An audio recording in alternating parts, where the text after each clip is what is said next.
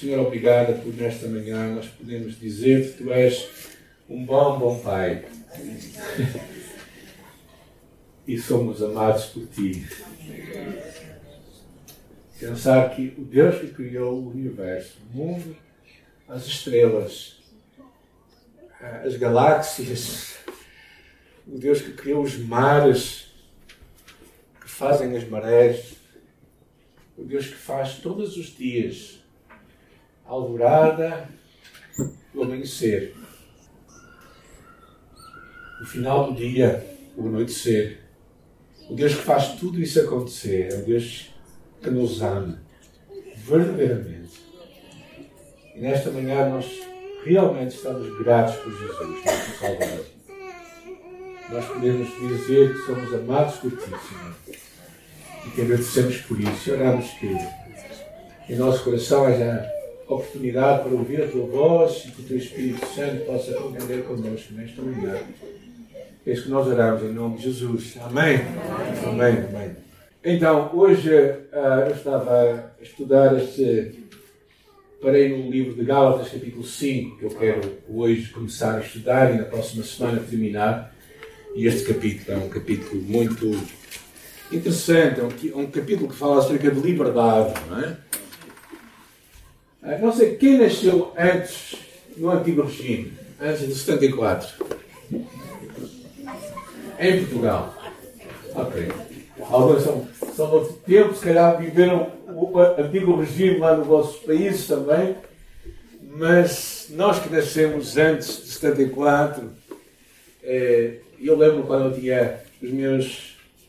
Não diga, não diga os meus anos, porque são os 11 comigo, não, eu tinha 9 anos de idade quando em 74 e eu me deparei indo para a escola de um mural pintado. E uh, viva a liberdade!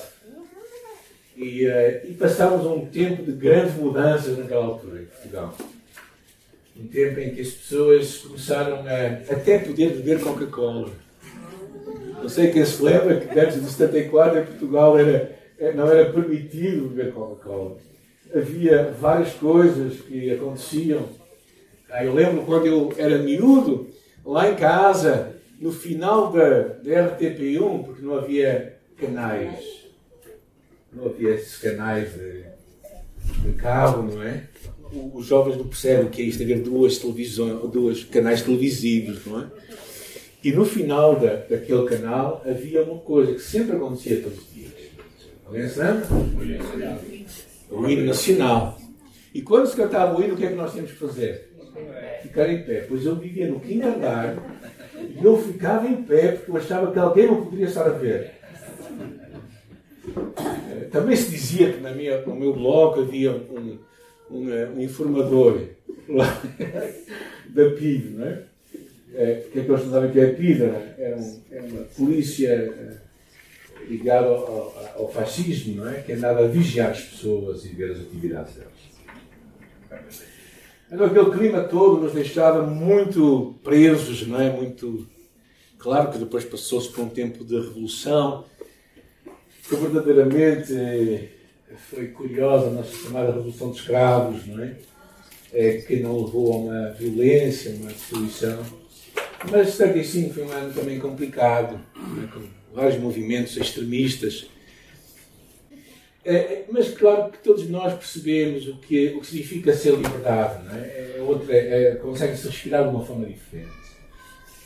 Mas se calhar todos nós também sabemos o que é ficar presos ou escravos de algumas coisas. Ficar apanhados em vícios, em, em formas de pensar e viver que nós não gostaríamos de, de pensar assim. E nós não conseguimos ser daquele ciclo de vício, não é? E este livro de Gálatas fala um pedaço acerca disto. Paulo tinha falado muito acerca da. Eu também, quando no princípio do trabalho aqui, particularmente no princípio, trabalhamos com o Ministério com toxicodependentes e alcoólicos. E uma das imagens que eu penso muitas vezes dos vícios é, é esta imagem. Deixa eu ver se isto funciona. Podes ajudar em cima, por favor? Ok, é esta imagem. Sabe o que é isto? Nem consegue imaginar? Podia ser um bloco negro, um poço, na verdade, é um poço. Sempre digo que é, é quando tu vais descer um poço, não é? tu vês lá em cima um pouco de luz e quanto mais desce, menos luz vês. Chega uma altura, quando tu ficas apanhado em vícios ou formas erradas de pensar, em que tu vais tão fundo, tu achas que não há mais sol, não há mais luz. E aí, aí pode ser o que quer que seja, as coisas até piores. O apóstolo Paulo é, divide este capítulo em duas partes, eu queria ver contigo. A primeira parte fala acerca da tua experiência de conhecer Jesus Cristo como teu Salvador. Um momento em que tu, na tua vida, tomas uma decisão clara e consciente de entregar a tua vida a Jesus. Isso acontece uma vez na vida, um momento, um momento em que tu dizes assim: Eu entrego a minha vida a Jesus, porque eu acredito que Ele vai fazer melhor pela minha vida que eu posso fazer por ela. E isso é algo que tem de acontecer. O apóstolo Paulo, depois de, de falar um pedaço da sua história no, nos primeiros dois capítulos, e depois de defender um assunto que tinha a ver com o facto de que, de que não era pelo cumprimento da lei, ou seja, de tu seres alguém perfeito, que tu, que tu vais ser salvo, mas era por tu conhecer Jesus Cristo que tu podes ser salvo. Isso é que faz toda a diferença. Então, Paulo, aqui, a partir do capítulo 5, começa a falar acerca disso. E o versículo 1 é, um versículo, é o versículo-chave deste capítulo, que diz assim: Para a liberdade foi que Cristo nos libertou. Portanto, permanecei firmes e não vos sujeiteis novamente a um jugo de escravidão. Então, o que percebemos claramente é que o apóstolo Paulo tinha esta clara consciência de que de que é para a liberdade que Cristo nos libertou. Ora, liberdade pode ser muito mal interpretado. Liberdade não é libertinagem, não é fazer tudo o que te vai na cabeça, e que às vezes vai levar até momentos de escravidão. Mas liberdade é a oportunidade de tu poderes escolher, em consciência, fazeres o que queres fazer. E só Cristo pode fazer isso. Só Cristo pode tornar verdadeiramente livre. E por isso o apóstolo Paulo, ao falar sobre isto, ele nos dá uma proposta, uma proposta muito clara, para não ser o mundo que vai ditar a nossa agenda, o sistema em que nós vivemos, nós não temos que ser iguais aos outros. Não tem que ser a nossa carne, a nossa natureza, a nossa tendência pecaminosa que vai dizer o que nós temos que ser. Não vai ser Satanás que nos vai levar a ser o que nós não queremos ser. Ou seja, quando tu conheces Jesus Cristo, tu vais perceber isto. Cristo te liberta para tu seres tudo o que Deus quer que tu sejas. E porquê isto? Porque verdadeiramente as coisas só têm um propósito quando elas cumprem o seu propósito. Por exemplo, se tens no telemóvel, eu sei que os meus netos gostam de usar o telemóvel para tudo, menos para aquilo que deve ser o telemóvel, que é para comunicar, certo? E eles usam para todas as coisas. Se calhar a última coisa que eles pensam é ligar para alguém e comunicar com alguém. Mas parte do propósito de Deus e a liberdade vem para tu saberes porque é que Deus te criou e tu seres essa pessoa e viveres o que Deus tem para ti. E por isso o capítulo 5 fala muito acerca disto. É um capítulo muito interessante. Liberdade para ser tudo o que Deus quer que nós sejamos. E por isso há dois momentos aqui que eu quero ver contigo. Não sei se vamos chegar ao segundo, mas o primeiro momento é que tu e eu somos salvos pela fé em Jesus. Uma única vez, no momento em que tu entregas a tua vida a Ele. No momento em que tomas uma decisão e dizes: E eu hoje entrego a minha vida a Jesus, para Ele ser o meu Senhor. E depois há um outro momento. É um momento em que, a partir do versículo 16, o apóstolo Paulo começa a falar acerca de tu e eu sermos santificados pelo poder do Espírito Santo. E isso é um ato que tu tens que tomar de vontade não é de vida, é de vontade. Em que tu entregas a tua vontade a Deus, dia após dia, momento após momento. E por isso são dois momentos neste capítulo que o apóstolo Paulo traz para nós. Eu espero que, de alguma forma, pela graça de Deus, eu consiga tornar um pouco mais clara esta mensagem.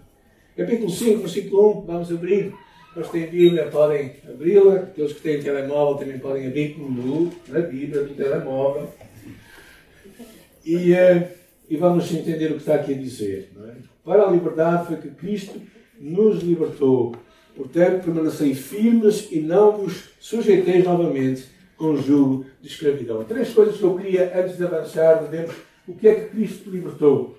Primeira coisa que nós lemos é que Cristo nos libertou da penalidade da culpa dos nossos pecados. Ou seja, porque tu pecaste, porque tu erraste. Alguém não errou aqui? Alguém não pecou? Esta semana tive com um dos meus netos, com os seus 5 anos, e perguntei-lhe assim: Olha, tu já pecaste alguma vez? Olha, assim, não, não, assim. A sério? Ele ficou assim a olhar para mim e pensou melhor assim: Eu acho que já fiz, avô.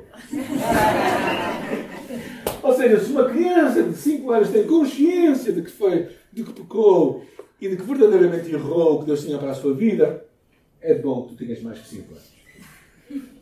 Possas chegar à mesma conclusão.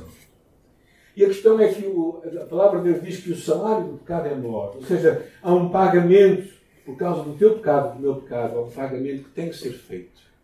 É como se uma dívida fosse ali começada, não é? houvesse uma dívida clara que tu fizeste e que alguém tinha que pagar. Agora, tu não conseguias pagar aquela dívida. Tu não conseguias saldar aquela, aquela dívida que tu tinhas diante de ti. Então, alguém mais poderoso, com dinheiro, com capital, teve que pagar a tua dívida. E essa pessoa foi Jesus Cristo, Filho de Deus.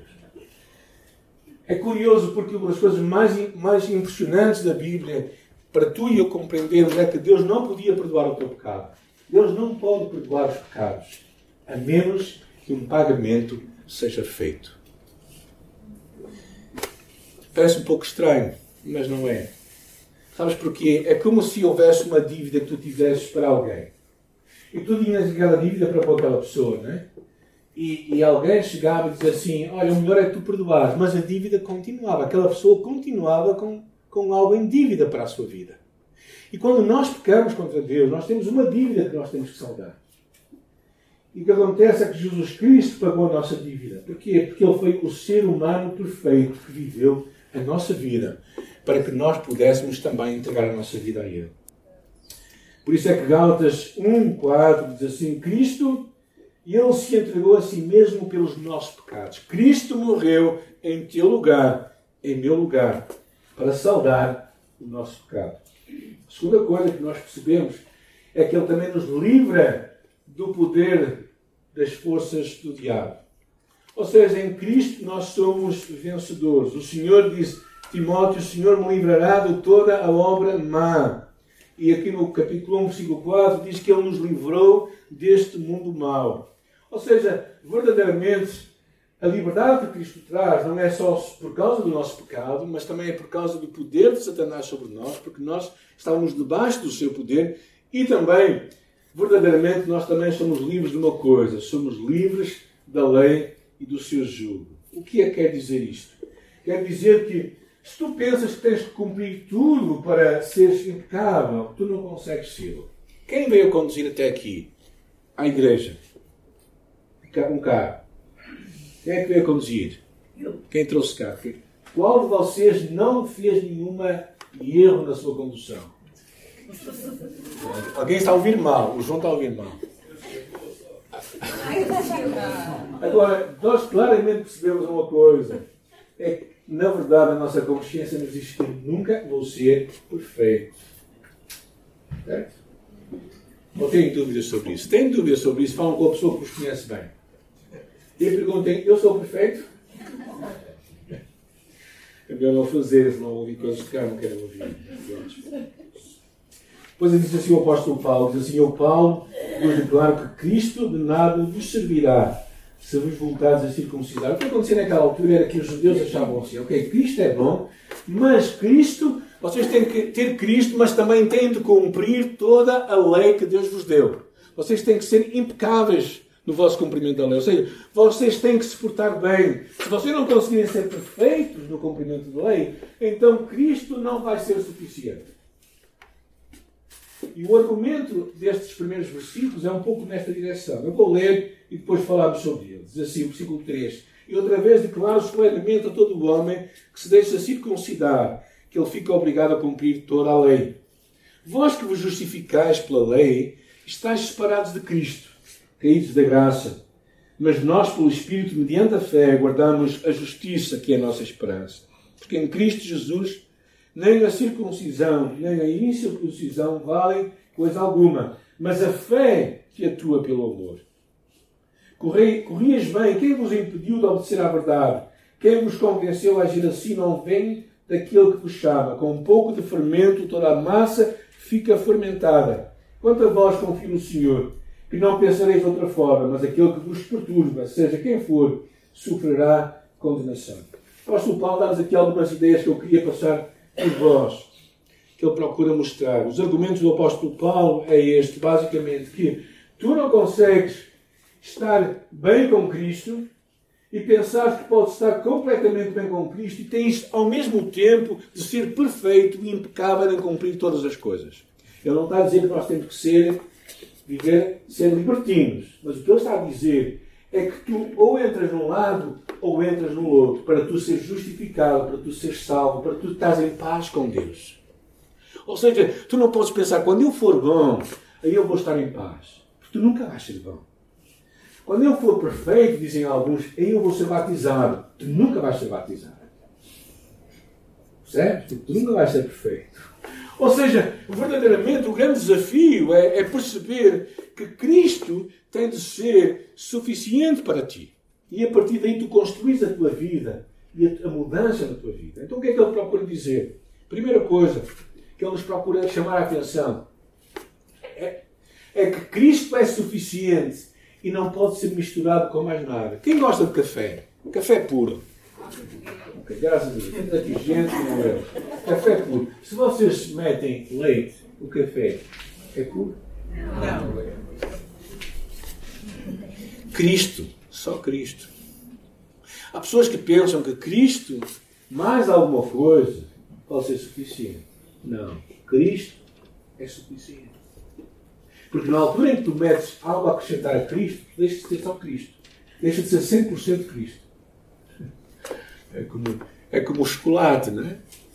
Quem gosta. Não, vou perguntar às senhoras quem gosta de chocolate, porque nenhuma senhora gosta de chocolate. Particularmente as mulheres, não gostam de chocolate nada. Porque quando tu tens chocolate puro, aquilo é puro mesmo. É? Mas tu metes qualquer outra coisa, deixas de ter chocolate puro, passa a ter outra coisa. E Cristo é suficiente. O apóstolo Paulo procura mostrar isso. É dizendo que de que verdadeiramente a graça, o favor imerecido de Deus, não pode ser misturado com mais nada. Porque se ela for misturada, ela deixa de ser graça. Se é uma prenda, o que é que tu tens de fazer? Não sei se alguma vez já entrar uma prenda, a pessoa diz assim, ah, eu não sinto-me tão mal, posso pagar.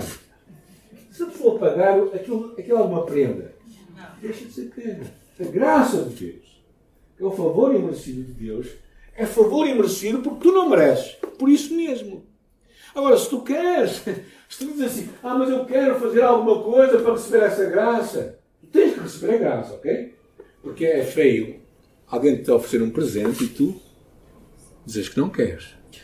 Certo? Pois. Ou então começares a dizer, não, assim, não, não, porque tu pensas logo assim, ai, ai eu, eu estou a receber, mas depois tenho que te dar de volta, não é? Sabe o que é isso, não é? Particularmente uh, o povo brasileiro, quando chega a Portugal, foi um pouco, às vezes, perturbado com o esquema das famílias portuguesas, não é? Por costume, não é? Nós não convidamos muito pessoas assim às nossas casas, não é? Porque pensamos, se eu convido à casa dele, eu também vou ter que convidar para a minha casa. Mas graça não é assim. Graça é o favor imerecido de Deus. Ele te entrega e tu tens de receber. Isso é graça. O apóstolo Paulo, nestes primeiros versículos, ele procura mostrar isso. Ou seja, verdadeiramente, a graça e este favor imerecido não pode ser misturado com mais nada. A segunda coisa que ele fala, na altura em que nos tornamos, voltamos para a lei, compreendemos o quanto nós verdadeiramente não somos perfeitos e pecamos. Um amigo meu, coitado, é, não renovou a carta dele no Brasil. Chegou cá, ficou sem carta. Agora, ele teve, foi feita uma proposta, assim. Teve um problema, foi apanhado pelos agentes de Deus. uh, e, foi, e teve que ir, à, teve que ir a, a, a tribunal. Né? E, a, e a, a juíza foi muito generosa com ele e disse: uh, Pronto, você faz-me uma proposta, você tirar a carta outra vez. Então foi fazer o código e Chumbou, naturalmente. Se tu e eu fôssemos fazer o código hoje, possivelmente chumbaríamos. Não, é que, não quer dizer que nós conduzamos mal. O que quer dizer é que verdadeiramente nenhum de nós sabe as leis todas. Certo? Sabe as regras todas perfeitas, porque há pequenas coisas que nós verdadeiramente não sabemos. É verdade. Sabes? Ou seja, chegamos a um ponto em que nós percebemos claramente isto. Porque quando nós compreendemos e temos, não, eu vou ficar debaixo da lei. Então, se ficarmos debaixo da lei, esquece. Tu não vais ser salvo. Nunca. Terceira ideia é que quando nós nos optamos pela lei, nós afastamos de Jesus. Nós deixamos de confiar na graça de Deus e passamos a confiar no cumprimento da lei. E vocês acham que é uma boa troca? Vocês acham que conseguem estar em paz diante de Deus? Esse é o argumento do apóstolo Paulo. Estar em paz diante de Deus dizer assim: Ah, eu estou bem. Eu, eu sou mesmo bom. Eu não tenho maus pensamentos, nem pensar uma coisa dessas. Eu não julgo as pessoas. Não. Ou seja, o que o apóstolo Paulo está claramente a falar é que isso vai nos impedir, impedir de perceber isso. E chega um ponto em que, na altura em que eu e tu compreender, colocamos a nossa confiança em algo mais do que Cristo, comprometemos a mensagem da graça do Evangelho. Ou seja, ele chega a um ponto em que diz assim: vocês não podem ter Cristo, vocês não podem ter Cristo e ter outra coisa ao, ao lado dele. Ou é Cristo, ou é Cristo. Isto é como eu já vos tenho dito aqui na igreja, não é? que nós dizemos assim: eu vou ser fiel para a minha esposa, seis dias por semana, 20 horas por dia. 20 horas no sétimo dia. Mas vais ali 4 horitas em conselhinhas. Bem, não vamos dizer isso à vossa esposa, particularmente se ela for de gancho. Então o apóstolo Paulo, que está aqui a levar-nos a este ponto, ele depois diz uma coisa assim: um fermento leveda um fermento perturba toda a massa. Quem sabe isto muito claramente sabe que o fermento é algo estranho à farinha. Mas quando uma farinha tem fermento, ela afeta toda, toda a farinha. Ou seja, quando tu queres pôr algo ao lado de Jesus, aquilo vai afetar toda a mensagem.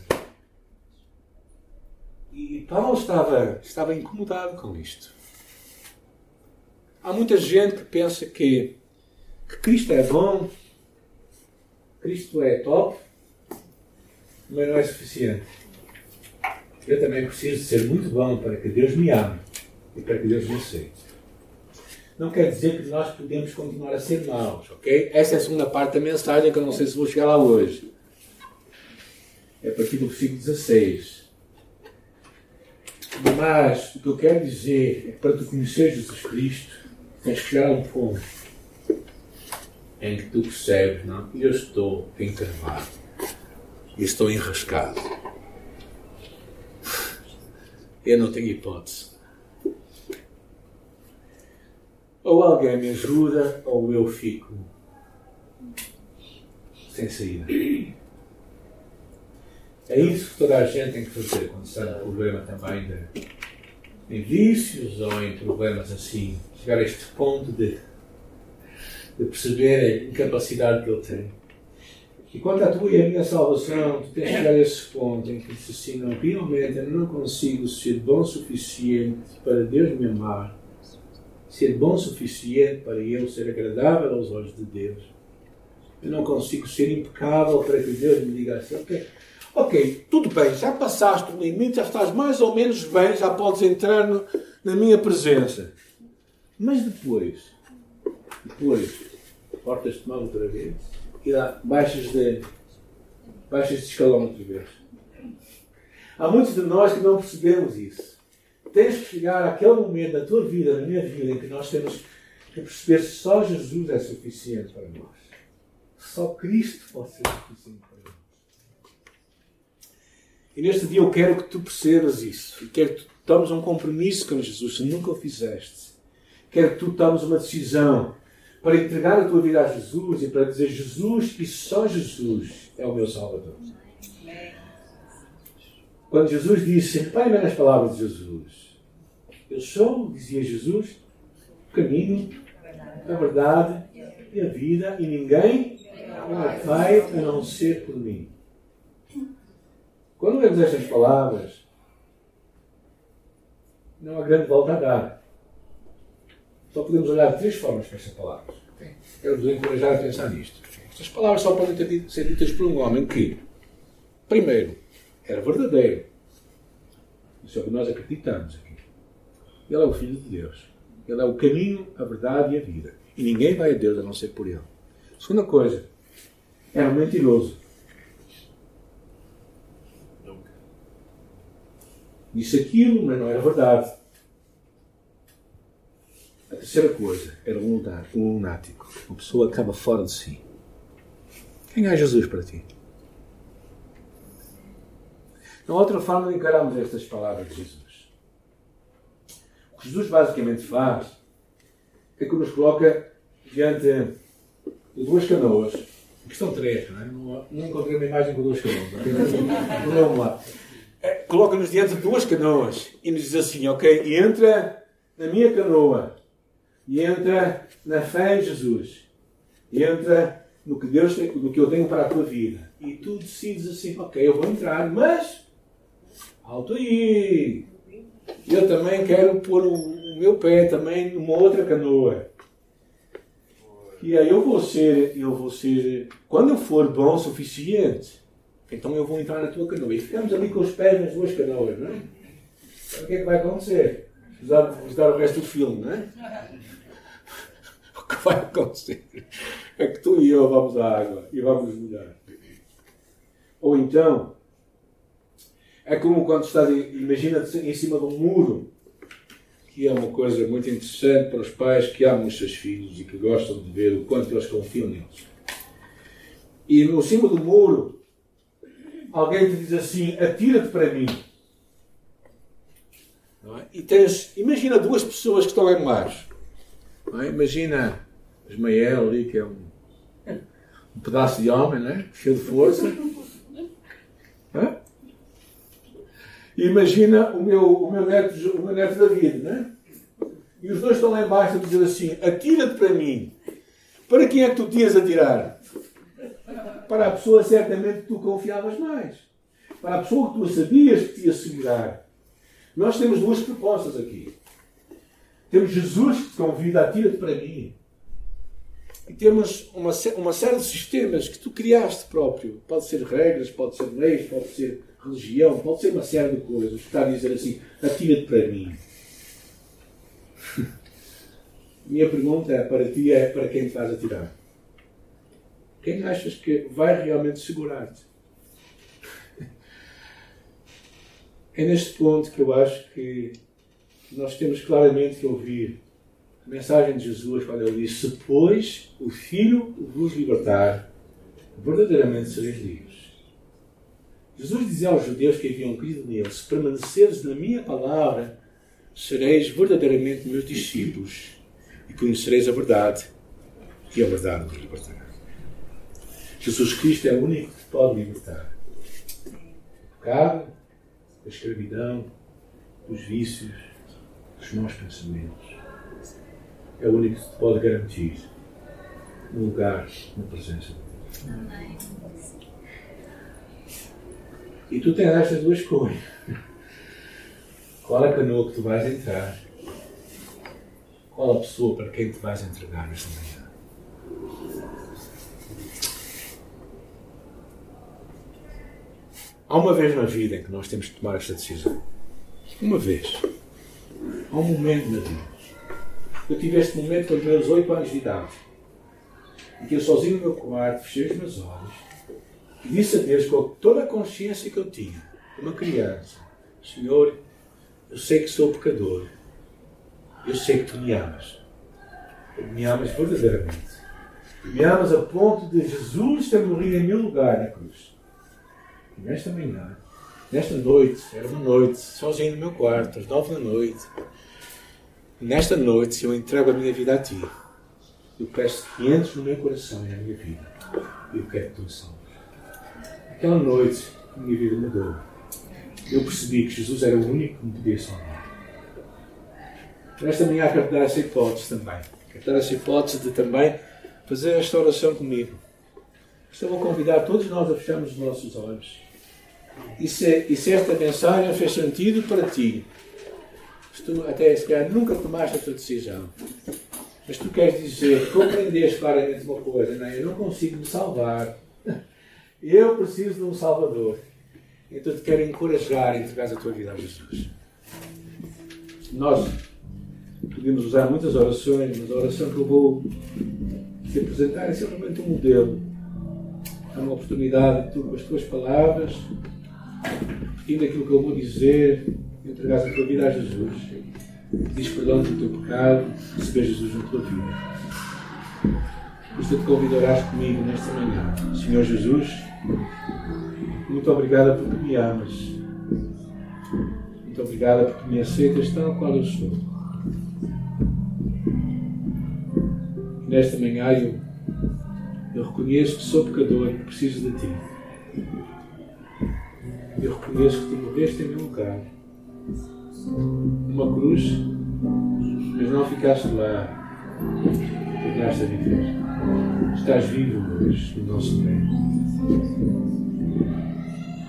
Nesta manhã eu te entrego a minha vida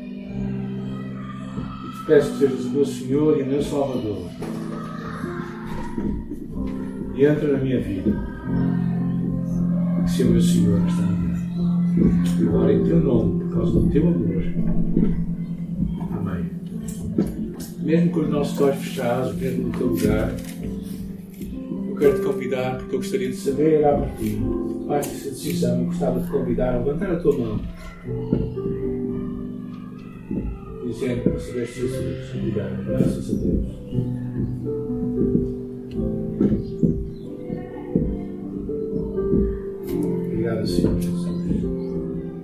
Obrigado por aqueles que nesta manhã tomaram esta decisão. E agora que o Teu Espírito Santo fala aos seus corações. Nos ajuda a caminhar contigo, a serem teus discípulos, a ouvirem a tua voz. Em nome de Jesus nós oramos. Amém. A mensagem não terminou, gente. Foi a primeira parte, a segunda parte não vou falar ela toda. Mas eu queria começar nesta manhã. É. Foi para a liberdade que Cristo nos libertou. Permanecer com os filhos da liberdade. É o que diz o versículo 1. E no versículo 16 diz assim: Eu afirmo Andai pelo Espírito e nunca satisfareis os desejos da carne. Porque a carne luta contra o Espírito, o Espírito contra a carne. E eles se opõem um ao outro, de modo em que não conseguis fazer, fazer o que quereis. Uh, esta é uma parte que o apóstolo Paulo começa, que me tem feito muito pensar. É uma parte muito significativa quando ele nos traz esta ideia de andar pelo Espírito. Ah, pode me ajudar em cima, por favor? Sei por que mas está. Quando ele fala aqui acerca de andar pelo Espírito, sermos guiados pelo Espírito Santo. Ah, uma coisa que me. Um livro que eu tenho gostado de ler, que me tem ajudado muito, é pensar que o Espírito Santo que habita em nós é sensível, é muito sensível. É muito sensível. E, e eu acho que o, talvez esta sido a coisa que mais me tem ajudado nestas últimas semanas. Uh, mas o que percebemos é que o Espírito Santo é uma pessoa, uma pessoa, a pessoa de Deus, que habita em ti e em mim na altura em que nós recebemos Jesus Cristo como uma pessoa ele tem sentimentos. Uma pessoa ele tem. Ele, ele expressa sentimentos. E aqui o, o que nos fala é, é, curioso nesta passagem, é dizer assim, andai pelo Espírito e nunca cumprireis os desejos da O que são os desejos da carne? O desejo da carne é aquilo que tu e eu queremos fazer que não vai agradar a Deus. É? Os desejos da carne é aquilo que nós podemos dizer é o pecado que sabe bem. Porque o pecado não sabe mal, gente. Se o pecado soubesse mal, nenhum de nós pecava, certo? O pecado é aquilo que a nossa carne, a nossa tendência pecaminosa gosta de fazer. Mas o que diz aqui este versículo, e se eu consigo lê-lo bem, alguém pode ler eh, aí, aí um está sentado, deixa eu ler a mesma coisa. Versículo 16. 5,16. Alguém lê? Digo, porém, andai Ou seja, andai no espírito e não cumprireis os desejos ou concupiscência da carne, os maus desejos da carne. O que é andar no espírito? É, é, é deixar-nos guiar pelo espírito, deixar que ele guie a nossa vida, depender do espírito esperar no Espírito. Ou seja, não está a dizer que tu e eu não vamos pecar, mas está a dizer que sempre que tu e eu andamos debaixo do Espírito Santo e debaixo da direção do Espírito Santo, nós não vamos viver em pecado. Agora, quando eu estava a pensar nisto, eh, estava a pensar como é que de uma forma prática nós podemos fazer isto. E deu-me a, a, a, a, imagem de três versículos bíblicos que eu tinha posto ali, mas que, enfim, não importa, está lá na Bíblia. 1 Tessalonicenses 5,19 diz assim: Não apagueis, não extingais o Espírito. Espírito pode ser apagado, porque esta carta é para os crentes. O que é extinguir um fogo? O que é extinguir um fogo? Tem que deixá-la tocar. É, é, como uma fogueira, tens uma fogueira ali que está ali e de repente tu deixas aquilo e aquilo começa e no final está lá as cinzas. Mas a fogueira, níqueis. E muitos cristãos já muito apagaram o espírito já muito aquele fogo deixou de, de aquecer, deixou de mexer o nosso coração.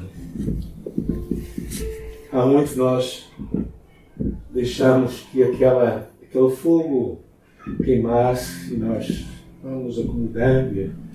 Aquilo vai se tornando cada vez mais umas cinzas, cada vez mais menos fogo e mais cinza. E está a dizer, não apagueis o Espírito. Há outro versículo que diz: Não entristeçais o Espírito. O Espírito é sensível, ele pode ficar triste, ele pode. Não é aquela. Não é aquela, aquela tristeza do, dos nossos filhos ou netos, quando nós dizemos para não fazer aquilo, fica todo zangado triste. Não, não é isso, não. Mas é aquela tristeza que vem de alguém que tu amas Obrigado, gente, aí sim, obrigado. É, aquela, aquela, aquela pessoa que tu amas, não é? É que tu, basicamente, diz ali, não, entristeces o Espírito no qual foste selados no dia da bênção. Ou seja, é como se tu deixasses que, que este Espírito Santo de Deus, que é sensível, vai ficando triste em ti. E porque fica triste, diz, ok, Sabe, é como quando estás casado com alguém que tu amas e que a pessoa vê-te agir errado para com ela e ela vai ficando magoada no seu coração e vai começando como que se afastar. E na verdade é o que eu percebo aqui. Porque no contexto desta passagem vem uma outra exultação que é encher-vos do Espírito. Se há uma, uma exultação para nos enchermos do Espírito, significa que quando se diz para tu te encher, significa que tu podes ficar vazio. Ou seja, tu podes ficar ali, vivo, sim, tens o Espírito Santo, ok. Mas onde é que ele está? O apóstolo Paulo, aqui nesta parte, ele começa a falar uma coisa tão significativa, porque basicamente ele começa a dizer: olha, anda no Espírito. E sabes, se calhar, se tu estiveres hoje sentado na tua sala, não é? Sem sapatos, porque é assim que se sente em casa, não é? Tens a paz, não é? Uh, e ficas ali descontraído. E tens ao lado o Espírito Santo de Deus, ao teu lado. Ele olha para ti. Como é que ele está? Como é que consegues ver? Como é que achas que o fogo de Deus que estava em ti está hoje? Como é que tu percebes a chama de Deus no teu coração? O apóstolo Paulo que está basicamente a dizer é que também para tu seres santo, como, eu quero, como Deus quer que tu sejas, não é porque tu cumpris a lei, mas só vais ser com o poder do Espírito Santo. É importante ler a Bíblia, é importante orar, mas não é isso, segundo esta passagem, que vai fazer viver em vitória sobre o pecado. Tudo isso é importante. Mas o que vai fazer em vitória sobre o Espírito, sobre o pecado, é tu teres uma vida cheia, dirigida, guiada pelo Espírito Santo de Deus.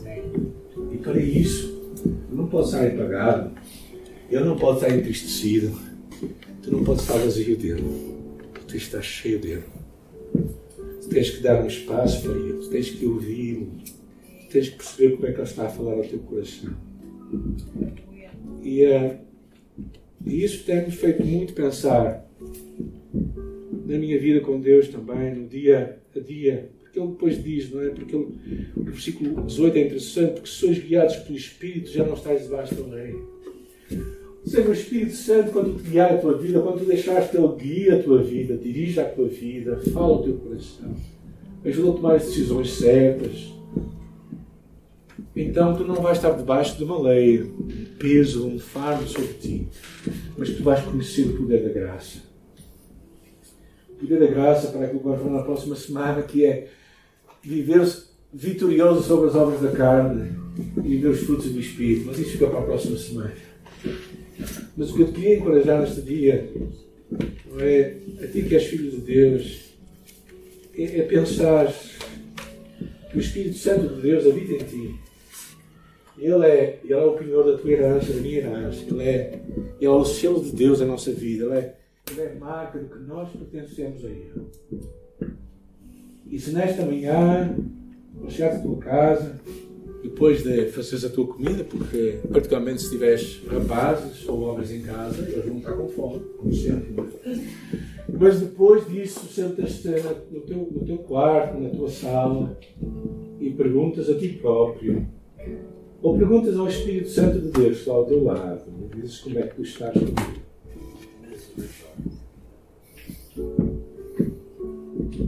E se calhar isso vai-te fazer algumas mudanças na tua vida. Vai-te levar a algumas mudanças.